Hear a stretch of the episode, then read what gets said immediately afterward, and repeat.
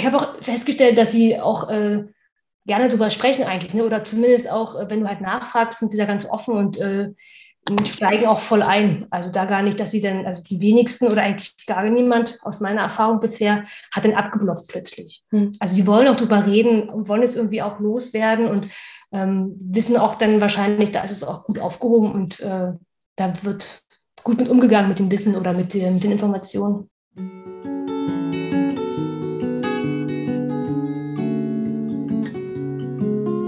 Wenn ich gehen muss, werde ich euch winken, allen, die mich suchen. Dort, wo ihr mich hört, dort werde ich rufen. Das Lebensende. Dein Podcast über das Lebensende. Ich bin Corinna und ich spreche über bedürfnisorientiert Sterben zulassen. Mein Ziel ist es, dass Sterben in Würde sein darf und wieder dahin rückt, wo es hingehört in die Mitte der Gesellschaft. Wenn ich gehen muss, werde ich im Lachen sein, in Tränen und im Frieden. Dort, wo ihr mich fühlt, dort bin ich geblieben. Kinder wollen gern über den Tod sprechen, so auch Dianas Erfahrung, wie sie eben erzählt hat. Kinder stellen ganz gerne Fragen, Kinder sind häufig sehr, sehr neugierig und genau diese offenen Fragen überrumpeln viele Erwachsenen, treffen sie an ihrer eigenen Emotionalität, machen sie traurig und verunsichern sie, was denn jetzt die richtigen Antworten sind. Häufig möchten Erwachsene Kinder vor dem Thema Tod und Sterben einfach nur schützen, sie noch nicht damit konfrontieren. In meiner Überzeugung, statt unsere Kraft dafür aufzuwenden, die Kinder durch ein Fernhalten zu beschützen, dürfen wir Wege finden, sie altersgerecht in ihren Gefühlen zu begleiten und all ihre Fragen offen zu beantworten.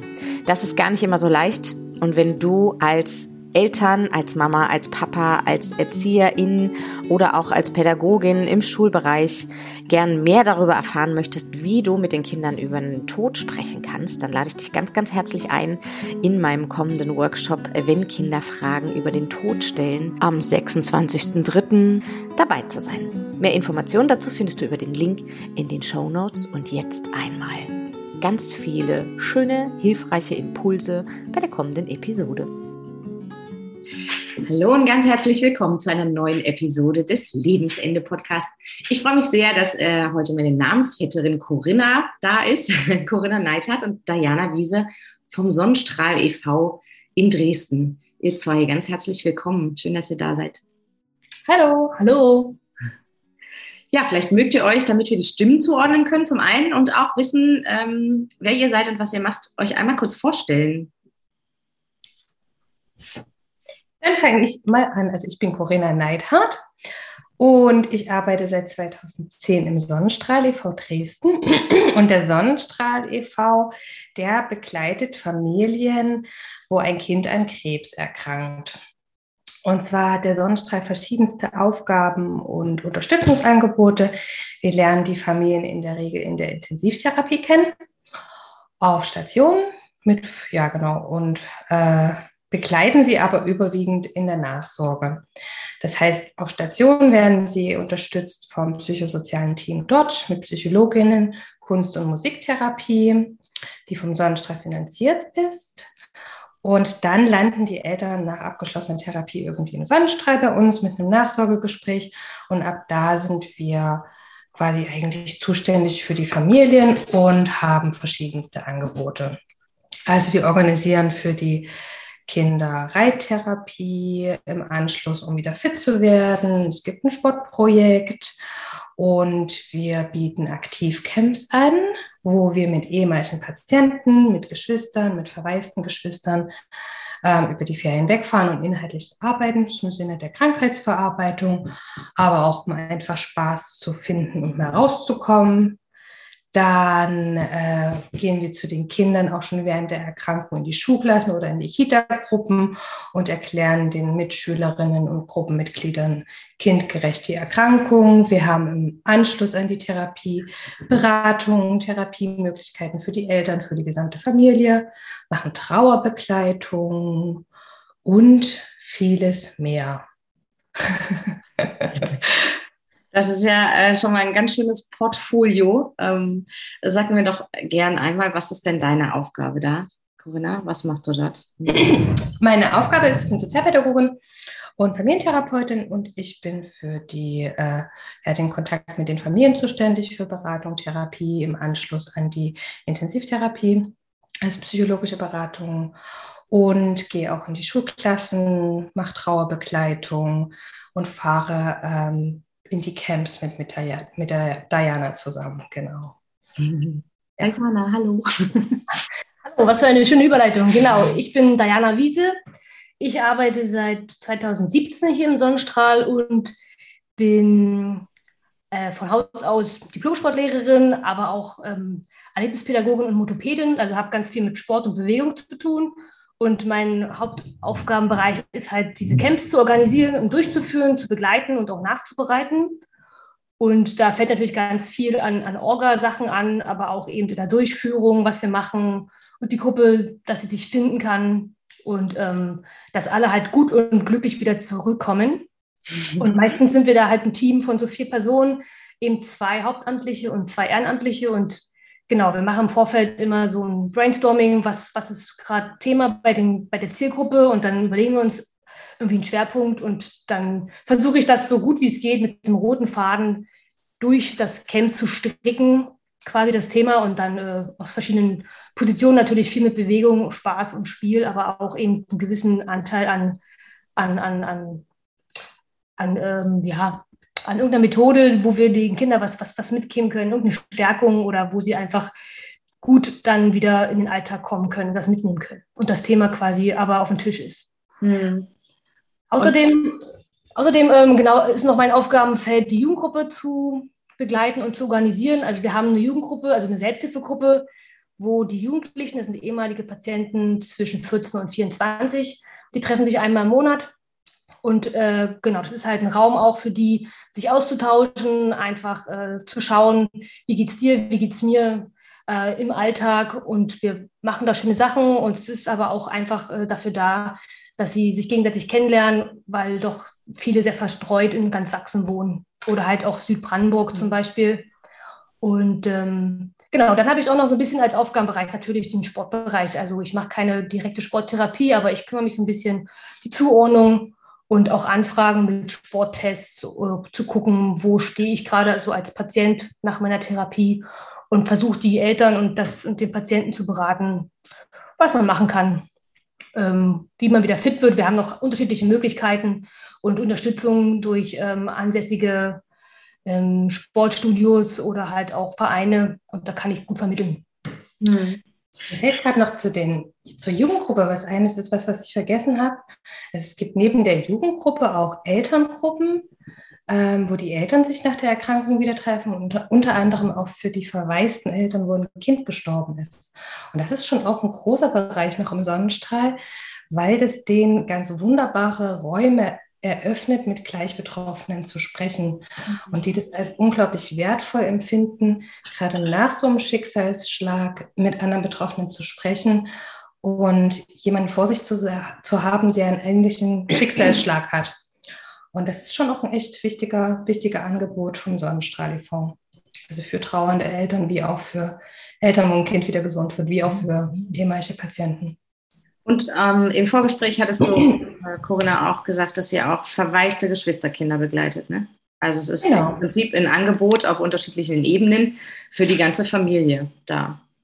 Genau, im Einzelnen, also für die einzelnen Familienmitglieder im Sinne von Einzeltherapie und Beratung, wie aber auch im Sinne von Gruppe. Weil es gibt auch äh, für die verwaisten Geschwistern ein spezielles Camp aller zwei Jahre, wo nur verwaiste Geschwister quasi mit auf Ferienfreizeit fahren und dort einen ganz besonderen Rahmen haben. Mhm.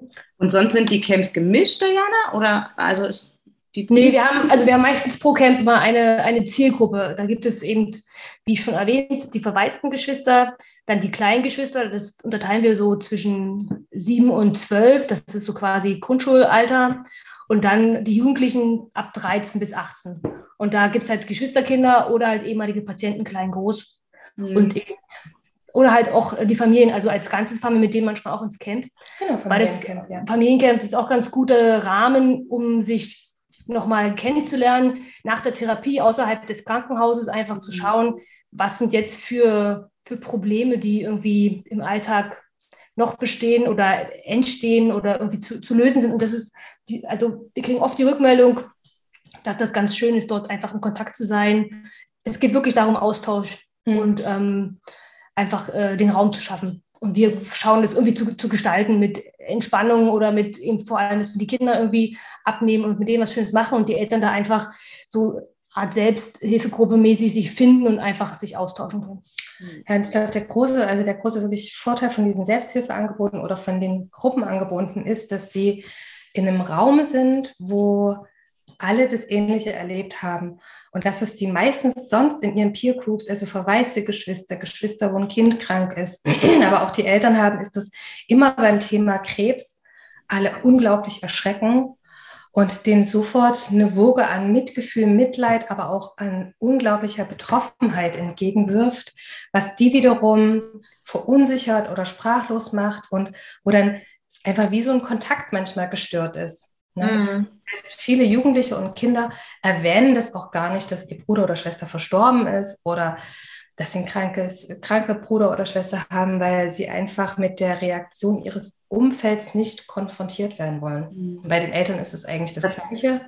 Insofern sind diese Gruppenangebote für die eine absolute Insel, mhm. weil die einfach freiweg mal sagen können, was los ist was Eltern in dem Bereich, äh, wo ich gearbeitet habe, oft auch rückgemeldet haben, ist, ähm, dass, wie du sagst, dann ähm, erzähle ich das meinem Gegenüber und ich mag das irgendwie teilen, mag mich darüber austauschen und plötzlich bin ich in der Situation, dass ich meinen Gesprächspartner halten muss. Genau. Äh, dass die so überrumpelt und die mit ihrer eigenen Trauer äh, so beschäftigt sind, dass weder mein Thema noch meine Trauer irgendwie Platz hat. Ähm, ja. ja. und bei Kindern, gerade bei Jugendlichen, mh, hm, stelle ich mir das noch herausfordernder vor, weil sie ja einfach auch so einen großen Anteil daran haben oder ähm, so einen großen, ist so ein Schwerpunkt ist, einfach auch normal zu sein an anderer Stelle. Ne? Ja. Gibt es natürlich die Familie, das erkrankte Geschwisterkind, aber es gibt auch irgendwie ihr eigenes Leben noch. Ja, genau. Genau, es ist echt auch schön zu sehen. Also ich kann es ja nur aus dieser Camp-Perspektive sehen, dass die Kids da so, also eigentlich passiert am meisten zwischendurch, so zwischen mhm. unseren Aktionen, da kurz vorm Schlafen gehen oder einfach beim Essen, da da machen sich Gespräche auf, da denkst du manchmal gar nicht so, ey, guck mal hier meine, meine Narbe und zack, ziehen den Pulli hoch und dann zeigen sich da ihre Namen. Und ähm, das ist so ganz, ganz locker und ganz ja. unbefangen. Ne? Und äh, auch, auch bei verwaisten Geschwistern, ne? die, also die wissen es schon, sind dann irgendwie auch, nehmen sich auch in den Arm gegenseitig. Das ist einfach ähm, schön und da ist auch einfach Platz zum Trauern. Oder das, das alles irgendwie hat Raum. Wir versuchen das eben zu gestalten.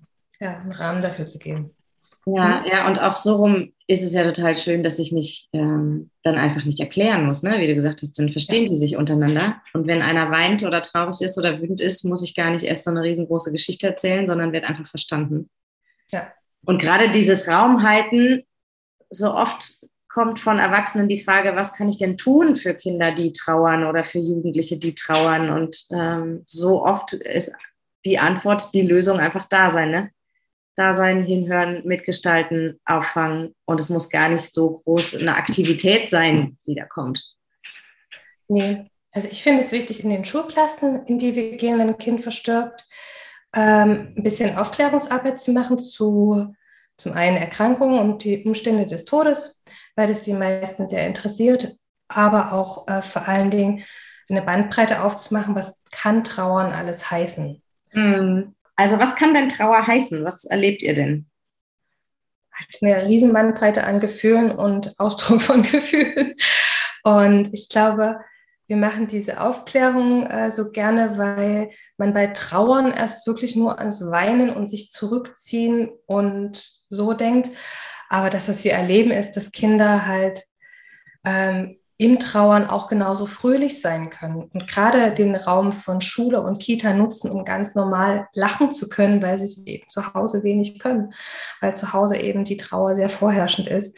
Und es ist so wichtig, den, also den Mitschülern ein Gefühl dafür zu geben, dass das total okay ist und dass äh, der Mitschüler oder die Mitschülerin trotzdem traurig ist, dass sein Bruder oder Schwester verstorben ist, aber dass es total in Ordnung ist, dass sie dort auch lachen dürfen. Mhm. Weil da haben wir schon erlebt, dass, äh, dass es da Verunsicherungen bei den trauernden Geschwistern gibt, weil sie dann von den Mitschülern gefragt haben, hey, du darfst ja eigentlich gar keine Faxen machen, deine Schwester ist doch gerade gestorben. und, und wir so, deswegen so gerne hin sagen, das ist total okay. Das Fröhlichsein ist in Ordnung, das gehört genauso zum Leben wie das Zurückgezogensein und das Tränenfließen, aber auch äh, das Wütendsein, ne, dass so eine Veränderung ins Leben gekommen ist, dass Bruder oder Schwester einen verlassen hat, dass es überhaupt ungerecht ist, dass Krebs Menschen immer noch tötet. Also diese wütende Seite, die betonen wir, dass es auch voll in Ordnung ist. Mhm. Und äh, auch, dass eine Müdigkeit oder Konzentrationsschwäche Leistungsabfall, dass das alles zur Bandbreite Trauern mit dazugehört. Und dass das Wichtigste ist, einfach zuzuhören und zu sagen, was brauchst du gerade? Und das vor allen Dingen zu den Lehrern oder zu den Erzieherinnen äh, in der Kita zu kommunizieren. Also mhm. einfach immer wieder nachfragen, was brauchst du gerade? Und da nicht an Sondergenehmigungen zu sparen, ja. dass die Kinder den Unterricht verlassen dürfen, dass sie den Tag zu Hause bleiben dürfen, äh, dass sie sich zurückziehen dürfen, und so weiter. Das also da braucht es da braucht's eine, eine Flexibilität im Umgang, höre ich raus, zum einen mit den Kindern, dass es kein, äh, ich begleite dich nach Schema F, A, was deine Trauer bedeutet und gleichzeitig auch, wie wir in der Schule und in der Klasse damit umgehen.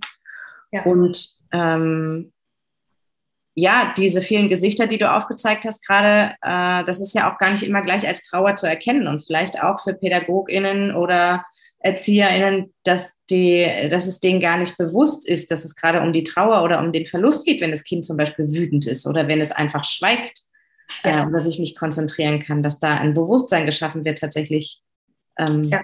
dass es darum geht, dass man da irgendwie nochmal um die Ecke denken muss.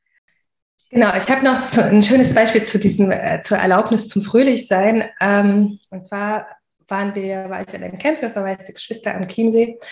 Und es gab ein Mädchen, die wurde irgendwie von Tag zu Tag einfach stiller und zurückgezogener und ich bin mit ihr ins Gespräch gegangen und äh, irgendwann kullerten die Tränen und sie hat gesagt, die, sie fühlt sich manchmal so schlecht, weil sie fröhlich ist und sie hat doch ihre Schwester verloren und sie weiß gar nicht, wie sie wieder fröhlich werden kann. Und dann haben wir viel überlegt, wer könnte ihr denn das ähm, ja, erlauben, wieder fröhlich zu sein und letztendlich war es aber nur die verstorbene Schwester, die ihr das erlauben konnte. Und dann haben wir überlegt, na, wie erreichen wir denn die verstorbene Schwester? Und dann hat sie gemeint, na, vielleicht einen Brief schreiben und dann, dann packen wir den irgendwo in die Luft oder hoch oder irgendwie so.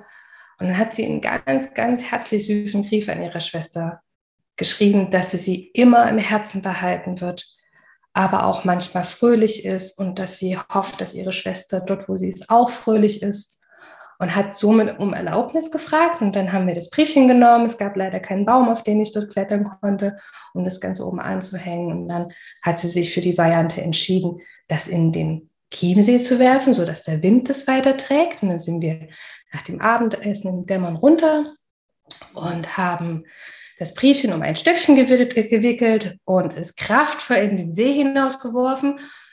Und leider kam das Papierchen mit dem leichten Stückchen wieder an das Ufer und ich sah schon, dass die kleine Maus mit ihren Tränen kämpfte und dass das nicht die richtige Lösung war. Und dann habe ich gesagt, es muss weiter raus, oder? Hat sie gesagt, ja, eigentlich schon. Und dann habe ich einfach mich kurzerhand ausgezogen bis auf die Unterwäsche, habe das Briefchen mir geschnappt und bin in den dunklen Chiemsee gesprungen und habe das Briefchen ganz weit weg vom Ufer platziert. Danach war es gut. Das war so mein, meine Geschichte zum Thema Erlaubnis für Fröhlichsein. Manchmal muss man auch die Verstorbenen fragen. Ja, und so schön das offen lassen zu können, ne? also den nicht zu sagen, es ist ja, finde ich immer total wichtig, die Balance zu finden zwischen der Wahrheit, also ehrlich zu sein und auch die Fantasie der Kinder stehen zu lassen und die Wahrheit der Kinder stehen zu lassen.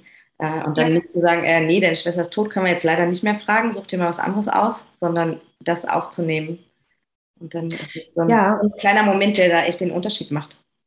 Ja, und ich hätte ihr es auch nicht erlauben können, weil ich die falsche Person war. Natürlich mhm. hätte ich ihr sagen können, du, das ist total in Ordnung. für mhm. dich. Deine, deine Schwester wird sich freuen, wenn du fröhlich bist und wenn du weiterlebst und sie im Herzen behältst. Aber das hätte eben nur ich als Betreuerin sagen können und als Beraterin. Aber so hat sie eben die Worte nochmal an ihr Innerstes und an ihre Schwester gerichtet. Und ich glaube, nur so kann die Erlaubnis auch funktionieren. Danke fürs Teilen. Was, ähm, wenn ihr in die Schulen geht, äh, Schulen, Kindergärten, was stellen denn die Menschen, die erwachsenen Menschen, wie auch die Kindermenschen euch für Fragen? was die erwachsenen Menschen und die Kindermenschen. also ich fange mal mit den Kindern an. Das ist total abhängig davon, wie alt, es, wie alt die sind. Ja. Also da, äh, ja, genau, also wenn wir im Kindergarten sind, dann werden andere Fragen gestellt, als wenn wir in der Grundschule oder in der, in der Sekundarstufe sind. Genau, aber prinzipiell ähm, alle interessiert es, was das für eine Erkrankung ist. Das ist so das Wichtigste. Also, oder nicht das Wichtigste, aber das ist ein ganz wichtiger Schlüssel. Die wollen wissen, was passiert ist und was genau passiert ist. Und haben da sehr, sehr, sehr viele Fragen, wie so ein Körper funktioniert, was Sterben ist, ne? Mhm. warum ein Körper stirbt, wie das aussieht, ob man Schmerzen hat, ist ein großes Thema. Mhm. Ähm, dann fragen gerade die Jugendlichen viel, ob die Mitschülerin oder der Mitschüler sich hat verabschieden können von der Familie, ob sie wussten, also ob der betroffene Krebspatient wusste, dass er stirbt. Das wollen die gerne immer wissen. Und ähm, ja, das sind so, glaube ich, die zentralsten Fragen. Und natürlich manchmal auch darüber hinaus, wo ist jetzt der Verstorbene, wo ist die Verstorbene. Da habe ich aber das Gefühl, dass äh, diesen Input wir immer so ein bisschen selbst, also ein bisschen von außen setzen. Also die Fragen, wenn wir gerade in so einem kurzen Zeitfenster in der Schule sind, die kommen nicht so richtig von selbst, sondern ähm, wie als würden die, also ja, ich glaube, die, die Kinder und Jugendlichen sind nicht gewöhnt, über, über Religion oder also so ad hoc frei von der Leber weg über Religion oder über Spiritualität zu sprechen. Und da geben wir es eher so ein bisschen von außen mit rein und fragen, was habt ihr denn, was denkt ihr denn, was wisst ihr denn darüber schon? Und das finde ich total schön, weil, ähm, also äh, ja die Frage, haben die Kinder keine Fragen oder die Kinder und Jugendlichen oder wissen, also wissen sie gar nicht, wonach sie eigentlich fragen sollen, weil sie wenig Berührungspunkte bis jetzt damit haben? Oder trauen sie sich nicht? Und ich finde gerade, dass ähm, die Frage zurückzugeben, was glaubst du denn, was denkst du denn, schafft ja einen Rahmen und eine Möglichkeit, dass sie sich ihr eigenes Bild malen können. Und mit ihrem eigenen Bild sind sie ja viel, viel mehr verbunden, als wenn ich als Erwachsener sage, so und so ist es jetzt. Und das Bild musst du jetzt bitte nehmen, so das ist jetzt die Realität.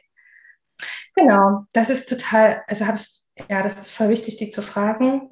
Mir ist gerade nochmal entsprechend aufgefallen, die kleineren Kinder, also so Grundschule und Kindergarten, bei denen plautzt es übrigens schneller raus. Die sagen, mhm. naja, die sowieso ist jetzt im Himmel. Ja. Oder die sowieso ist jetzt ein Schmetterling oder sowas. Und das ist, wird, aber das nimmt quasi ab, je älter die Kinder werden, dass das so rausplautzt und diese Vorstellung so nach dem Tod quasi mit ins Gespräch reinfließt, sondern da ist es tatsächlich eher so eine Frage, was habt ihr denn für Vorstellungen? Mhm. Wo könnte der oder die Verstorbene gerade sein? Und dann ist es uns noch wichtig, wenn wir in die Schulklassen gehen oder äh, in, die, in den Kindergarten gehen, dass wir die Idee von der Familie der Klasse mitteilen. Weil wenn mhm. es ein mhm. Geschwisterchen gibt, dann gibt es ja manchmal eine Familienvorstellung, wo der oder die Verstorbene ist. Mhm. Ja, und das, ist, das kann eben christlich geprägt sein, das ist ganz klar ist. Die Schwester, der Bruder ist im Himmel. Es kann aber auch wirklich, also wir haben, ich habe schon alles gehört, von Feen bis Elfen bis Schmetterling. Äh, bis äh, schlichtweg, sie sind in meinem, also er oder sie ist in meinem Herzen äh, oder einfach um uns herum. Und das ist immer mir ganz wichtig, dass ich das natürlich mit Erlaubnis der Familie in die Klasse reintrage und sage, bei der Familie sowieso ist es einfach so, dass jetzt die Karin im Himmel ist. Und mhm. das ist deren Vorstellung und es weiß niemand auf der ganzen, ganzen weiten Welt, wie es weitergeht nach dem Tod. Und kein Wissenschaftler hat es jemals herausgefunden.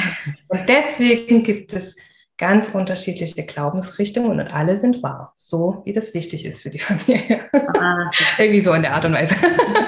Das erlaubt ja den Kindern ja. auch, äh, sich Bilder in jegliche Richtung zu malen. Ne? Also das macht denen ja irgendwie die Grenzen auch auf, zu sagen, hey, alles kann irgendwie möglich sein. Das ist total ja. schön, finde ich. Ja, und es, gibt auch, Entschuldigung, es, es, es, es, gibt auch wunderschöne Bücher zu dem Thema. Also wir haben hier eine, eine gute, sehr gut aufgestellte Bibliothek, ja. also jetzt für die Eltern, wo sie sich ähm, Literatur ausleihen können, teilweise auch mitnehmen können. Und da gibt es gerade für Kinder also unheimlich viele, ähm, also die Bandbreite, die Corinna schon gesagt hat, ähm, von unterschiedlichen Vorstellungen und Möglichkeiten, da mit dem Tod und mit der Trauer irgendwie umzugehen. Also ganz toll so mit Tieren, aber auch irgendwie nochmal ganz anders, ein bisschen ähm, abstrakter, aber dann auch wieder irgendwie ganz handfest, wo sich jeder im Prinzip was raussuchen kann, was, was, was ihm am besten passt.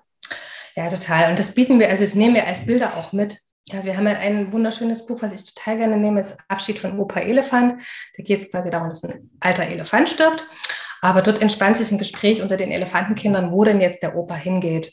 Und da sind eben so die, sagen wir, die gängigsten Richtungen sind ganz hübsch gemalt abgebildet. Und zum einen ist es der Himmel, zum anderen ist es die Wiedergeburt ähm, als Elefant, dann, also, dann ist es quasi, ich verwandle mich in ein anderes Tier und lebe weiter.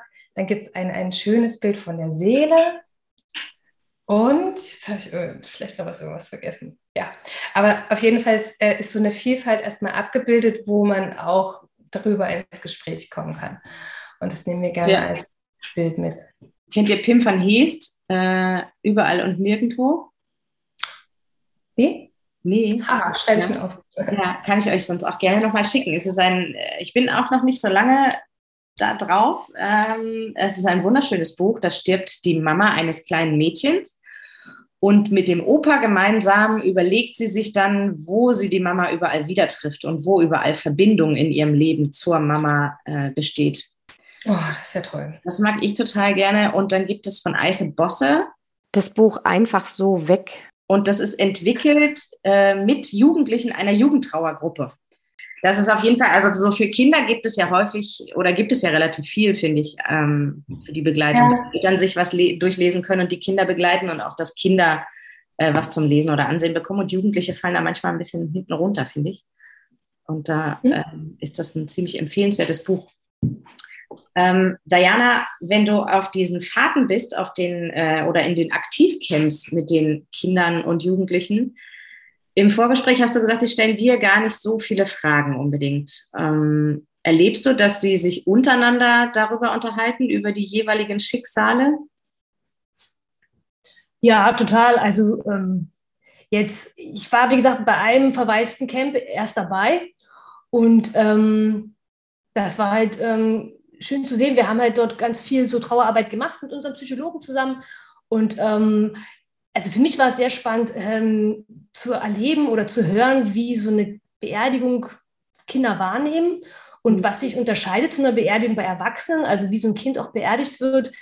Hm, das ist doch viel bunter und irgendwie, ich glaube, also was ich rausgehört habe, so teilweise wirklich auch bisschen freudiger ist. Also zumindest war es im Bund, dass die Särge auch bemalt werden und so. Also ganz schöne ähm, Rituale, die ich so noch gar nicht kannte, weil ich halt da noch nicht dabei war. Und im Nachgang, ähm, genau, denke ich, dass das einfach äh, schön ist und dass die dann auch, eigentlich haben sie dort auch sehr gefasst von den Erinnerungen gesprochen.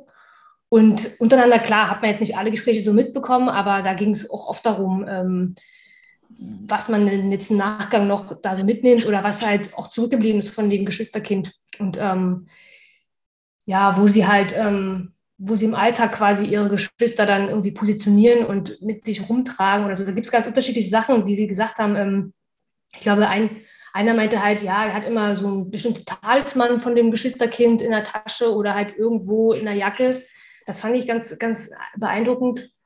Und ähm, was ich noch spannend war, wir haben dann noch so äh, Landart gemacht mit den Kindern und haben äh, Jugendlichen und dann sollten sie auch dort äh, quasi ihre Trauer darstellen, zumindest ähm, den Moment des Loslassens und das war auch sehr, sehr spannend, wie sie das dargestellt haben und da auch sehr emotional im Prinzip gesprochen haben, sehr offen, ähm, genau, was es darstellt und teilweise sind auch Tränen geflossen. Das war echt ganz schön. Also unsere Aufgabe ist halt, diesen Raum zu schaffen, da auch eben ein Vertrauen innerhalb der Gruppe so zu zu, zu positionieren, mhm. dass es halt dann auch äh, Platz hat, da auch wirklich äh, und auch, dass die Kids sich trauen, das auch rauszulassen. Also das kannst du nicht, nicht am ersten Tag machen, aber dann so, wie gesagt, im Laufe der Woche, ähm, genau, so rutschen die ganz eng zusammen und dann, äh, wie gesagt, fällt auch jede Hemmung eigentlich da, kann man mhm. auch alles ansprechen und ich habe auch festgestellt, dass sie auch äh, gerne darüber sprechen eigentlich, ne? oder zumindest auch, äh, wenn du halt nachfragst, sind sie da ganz offen und äh, steigen auch voll ein. Also da gar nicht, dass sie dann, also die wenigsten oder eigentlich gar niemand aus meiner Erfahrung bisher hat dann abgeblockt plötzlich. Hm. Also sie wollen auch drüber reden und wollen es irgendwie auch loswerden und ähm, wissen auch dann wahrscheinlich, da ist es auch gut aufgehoben und äh, da wird gut mit umgegangen mit dem Wissen oder mit, mit den Informationen. Das ist, das ist schön, dass du das sagst, weil ja häufig die, der Gedanke von Erwachsenen ist, die Kinder schützen zu wollen, indem sie sie fernhalten von den Themen und indem wir eben nicht darüber sprechen. Und ich glaube auch, dass eben einer der Schlüssel ist das Bewusstsein dafür, dass die Kinder das gerne wollen. Die wollen dazugehören und die wollen mit beteiligt werden und einbezogen werden. Und die haben eben auch ihre eigene Trauer und ihre eigenen Gedanken, die besprochen werden wollen. Und dann seid ihr einfach auch ein guter, in, in so ein gutes Bindungs- Glied, wenn Eltern das auch nicht immer leisten können. Ne? Ich finde, das darf auch Eltern bewusst sein, dass auch sie nicht ihre trauernden Kinder äh, allein begleiten müssen. Und Trauer beginnt ja einfach schon viel, viel weiter äh, vorne, bevor da ein Geschwisterkind verstirbt. Also ihr begleitet die Familien mit bestehenden Diagnosen während der Therapie. Auch da passiert ja ganz viel. Und das muss keiner alleine machen. Und dann ist das total gut zu wissen, dass es so Menschen, so Vereine wie euch gibt, äh, die da unterstützen weil auch viele Eltern auch im Kontakt mit ihren Kindern dann irgendwann merken, dass die Kinder anfangen, sie zu schützen, also die Eltern zu schützen. Mm, ja. Und dann meistens sagen, oh, wir haben hier ein komisches Gefühl. Also, ging, also uns gegenüber kann sich unser Sohn, unsere Tochter nicht so richtig öffnen. Äh, es wäre total schön, wenn ihr bei euch mitfahren können, dass ihr mal das Gespräch sucht und so weiter. Also weil die das schon spüren, dass die Kinder also gerade wenn es einen Todesfall in der Familie gibt, wo Bruder oder Schwester verstorben ist, schon einfach unbewusst die Eltern schützen. Und das ist eine Beobachtung, die habe ich schon auch gemacht. Ne? Mhm. Also die Kinder, die dann überleben sozusagen, die versuchen schon viel die Fröhlichkeit aufrechtzuerhalten, Mama und Papa aufzumuntern und so weiter und bürden sich, ohne dass es jemand von ihnen eigentlich erwartet, eine ganz schöne Hucke auf. Mhm. So. Und äh, ja, da, tragen das dann mit. Da spielt Schuld, glaube ich, eine große Rolle. Ne? Das, äh, so Kinder sind weit, weit weg davon, ähm, Erwachsenen die Schuld oder die Verantwortung für irgendwas überzuhelfen, sondern suchen da häufig zuerst bei sich. Und sie sind diejenigen, die krank geworden sind und die dieses Familiensystem hier äh, durcheinander bringen und machen, dass die Eltern traurig sind und machen, dass das Geschwisterkind hinten runterfällt. Und vielleicht ist das ähm, sind sie gar nicht immer so in der Lage, das so auszudrücken. Dann wäre es vielleicht noch ein bisschen leichter, auch da ranzukommen. Ne? Aber dieses Gefühl ist, glaube ich, bei vielen Kindern da. Die Schuld liegt bei mir, bei vielen betroffenen. Also spielt in unterschiedlichen Facetten die Rolle. Also ein Schuldgefühl habe ich eher manchmal bei den Geschwistern erlebt, bei den Erkrankten eher weniger. Die sind durch das ganze Kliniksetting ganz gut ausge, also ganz gut äh, aufgeklärt, dass das, äh, das Krankwerden nichts mit ihnen als Person zu tun haben. Äh, die Geschwister fallen ja manchmal hinten runter, auch im Sinne der Krankheitsaufklärung. Und da bleibt manchmal was hängen, dass sie so das Gefühl haben, oh, ich habe meinen Bruder, meine Schwester gehauen, habe böse über die gedacht. Ich kann sein, dass ich den Krebs verursacht habe. Das spielt ja bei den, bei den oder eine Rolle. Oder auch bei den verwaisten Geschwistern.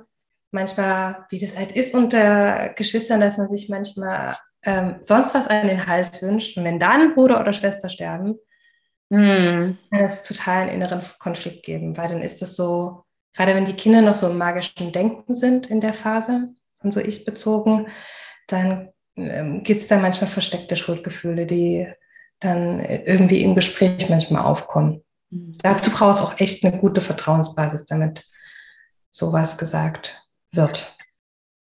Ja, und du hast, äh, Corinna, im Vorgespräch mir von einem jugendlichen Mädchen erzählt. Das passt vielleicht ganz gut hierher mit dem Gedanken, dass Eltern das gar nicht immer alleine begleiten müssen. Wo das Palliativteam euch gebeten hat, mit den Eltern ins Gespräch zu gehen, beziehungsweise dem jugendlichen Mädchen zu helfen, mit den Eltern ins Gespräch zu kommen. Magst du davon einmal erzählen? Genau, sehr gerne. Also das Kinderpalliativzentrum ähm, für das Brückenprojekt, das begleitet quasi die Kinder, wenn in, auf Station eine, eine, Diagnose ist, dass es eben palliativ ist und keine Heilung möglich ist, nach Hause. Und die versorgen zu Hause ganz eng. Und die sind im Versorgen mit den Mädchen, haben die äh, ein Gespür dafür entwickelt, dass die, das, oder haben sie gefragt, wie es gerade mit den Eltern ist und haben herausgekriegt, dass eigentlich die Jugendliche ähm, total gerne mit den Eltern drüber sprechen würde wollen, dass sie stirbt, aber sich das einfach nicht traut. Und dann hat das Brückenprojekt mich beauftragt, quasi ein Familiengespräch zu starten mit den Mädchen darüber, dass sie versterben wird, so dass man anfangen kann, darüber zu sprechen, weil die Jugendliche hat ja gesagt, es ist wie eine Glocke, in der ich gerade lebe und ich mhm. finde keine Worte. Wir haben uns alle so lieb aber ich weiß nicht, was ich, wie ich das sagen soll, wie ich überhaupt reden soll mit meiner Mutter und meinem Vater darüber. Und dann bin ich hingefahren und äh, habe auch diese Glocke eigentlich schon beim Betreten der Wohnung gespürt. Es war unglaublich angespannt. Die Eltern wussten, es soll irgendwie ein Familiengespräch geben, wussten aber nicht so richtig, um was es geht. Und das Mädchen, dem ging es schon ziemlich schlecht. Die saß auf dem Sofa so ein bisschen im Hintergrund. Und ich habe erstmal angefangen zu erzählen, wie gerade der aktuelle Stand ist und was wichtig sein kann in einer Familie und wie schön es ist, ähm, alles auch zu gestalten und ins Gespräch darüber zu kommen. Habe aber währenddessen schon gemerkt, wie hibbelig alle wurden. Der Vater ist aufgestanden, hat ständig den Hund gefüttert und war so in der Anspannung, dass es einen kurzen Moment ich nie wusste, ob er mich gleich rauswirft. Wir haben es geschafft, dann viel mit Sensibilisierung, wie geht es hier gerade jedem, äh, tatsächlich in ein Gespräch zu kommen. Und ich habe der Jugendliche die Möglichkeit zu geben, Mama, Papa, ich möchte mit euch über meine Beerdigung zu sprechen. Das war das Ende unseres Gespräches. Und im Nachhinein erzählen mir die Eltern, dass das das wichtigste Gespräch am Ende des Lebens war, weil ab dem Zeitpunkt konnten sie mit ihrer Tochter offen drüber sprechen. Die Tränen konnten fließen und die Beerdigung wurde gemeinsam gestaltet. Und auch der fast rausschmiss wird immer wieder betont. Frau Neidert, wir haben Sie doch fast rausgeschmissen. Und dann ist es manchmal vorher so schwer äh, zu erklären oder zu vermitteln, wie gut es tun kann, wirklich zu reden und sich zu trauen. Und die Ängste sind total groß. Was, was gehen denn da jetzt für Türen auf und was prasselt da eigentlich auf mich ein? Auch als Eltern kann ich das überhaupt ertragen, über die Beerdigung meines Kindes zu sprechen und das, was eigentlich zu beinahe 100 Prozent rückgemeldet wird, ich kenne das aus der Kinderhospizarbeit auch, dass die Eltern, vor allem auch die Betroffenen, so, so dankbar dafür sind, dass es äh, eine Unterstützung, eine Überleitung dazu ja. reden zu können. Genau. Es ist wirklich, man darf, es ist ein bisschen wie dieses Mantra, man darf nicht vom Kind sagen, dass es stirbt. Ja. Aber sie wissen. Und sie wissen und das. Und sie wissen das. Und es ist ein Riesendruck da und man redet quasi hm. ja immer um den heißen Brei herum und es geht allen nicht gut damit. Hm.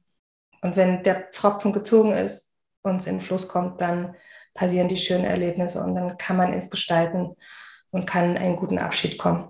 Ja. Und ähm, ihr habt da jetzt verschiedene Bereiche und verschiedene Fachbereiche, die äh, für die Kinder, Geschwisterkinder, ähm, verwaisten Geschwisterkinder da sind. Ähm, erlebt ihr das wie erlebt ihr das? Suchen die Kinder sich irgendwen aus, mit dem sie sprechen? Oder ist das so, jetzt sind wir hier in der Stunde mit dem Psychologen und jetzt reden wir mal darüber und dann fließt es, wenn da Vertrauen da ist? Ähm, na, ich glaube, das Vertrauen entsteht durchs Tun. Also gerade wenn, gerade auf den Ferienfreizeiten oder auf, an den Gruppentagen sozusagen, da glaube ich, sind die Kinder gut in Aktion miteinander und suchen sich dann einer, schon einer oder eine aus dem Betreuerteam aus, manchmal zum Sprechen. Mhm. Was anderes ist natürlich, wenn die gesamte Familie da ist und sagt, es gibt ein Problem hier in der Trauerbegleitung oder Trauerverarbeitung mhm. und so weiter, dann kommen die ja quasi zu uns mit einem Auftrag und äh, dann muss man einfach gucken, ob man Zugang zu, zu dem Kind bekommt. Oder wir fahren hin, also Hausbesuche machen wir auch total oft. Das, das habe ich schon häufiger auch erlebt, dass ich halt irgendwo hingefahren bin und dann mit einem Geschwisterkind gespielt habe und darüber so ein bisschen ins Gespräch gekommen bin. Na, oft ähm, ist es so, dass wir, dass ja. wir auch gucken, ähm, wer hat schon mal Kontakt gehabt zu dem ja. Kind und wer, also dann, dann wird dort geschaut, dass derjenige das dann auch weiterführt. Ja. Oder halt, wenn dann da eben eine Auffächerung sein muss, dann gucken wir, wer hat zum einen Kapazität, wer hat vielleicht die Methode, die dem, die dem Kind jetzt irgendwie das Kind ansprechen könnte. Also sei es Kunsttherapie. Musik oder wer, was, was mit Bewegung so in die Richtung. Mhm. Da schauen wir einfach schon, dass wir da auch gucken, was, wo können wir das Kind gut abholen, was Corinna ja. meinte. Mhm.